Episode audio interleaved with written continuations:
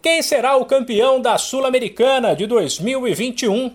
A resposta sairá neste sábado, a partir das 5 da tarde, no horário de Brasília, quando a bola vai rolar no tradicional Estádio Centenário em Montevidéu, no Uruguai, para a decisão entre Red Bull Bragantino e Atlético Paranaense.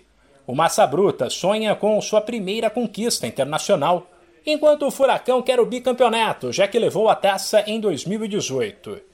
O duelo colocará frente a frente equipes com algumas características parecidas. Por exemplo, os goleiros Cleiton e Santos passaram pela seleção olímpica e são peças importantíssimas das duas equipes. Léo Ortiz e Thiago Heleno, um de cada lado, dão experiência e segurança às defesas. Os destaques dos times jogam lá na frente: Arthur pelo Bragantino, Nicão pelo Atlético mas ambos estão sempre bem acompanhados. O Massa Bruta ainda tem Ítalo com 17 gols no ano, e o Furacão, Renato Kaiser e Terans, por exemplo.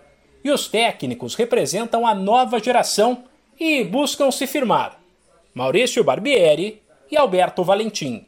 O Red Bull Bragantino gosta de ter a bola e ser agressivo, com o esquema 4-3-3 bem armado e marcação-pressão enquanto o Atlético Paranaense joga com uma linha de 5 lá atrás, mas com liberdade para que os laterais Marcinho e Abner ataquem e aproveitem os contra-ataques. Por fim, o Massa Bruta costuma ficar sem fôlego ou se desligar na reta final dos jogos, momento no qual a equipe já levou muito gol bobo.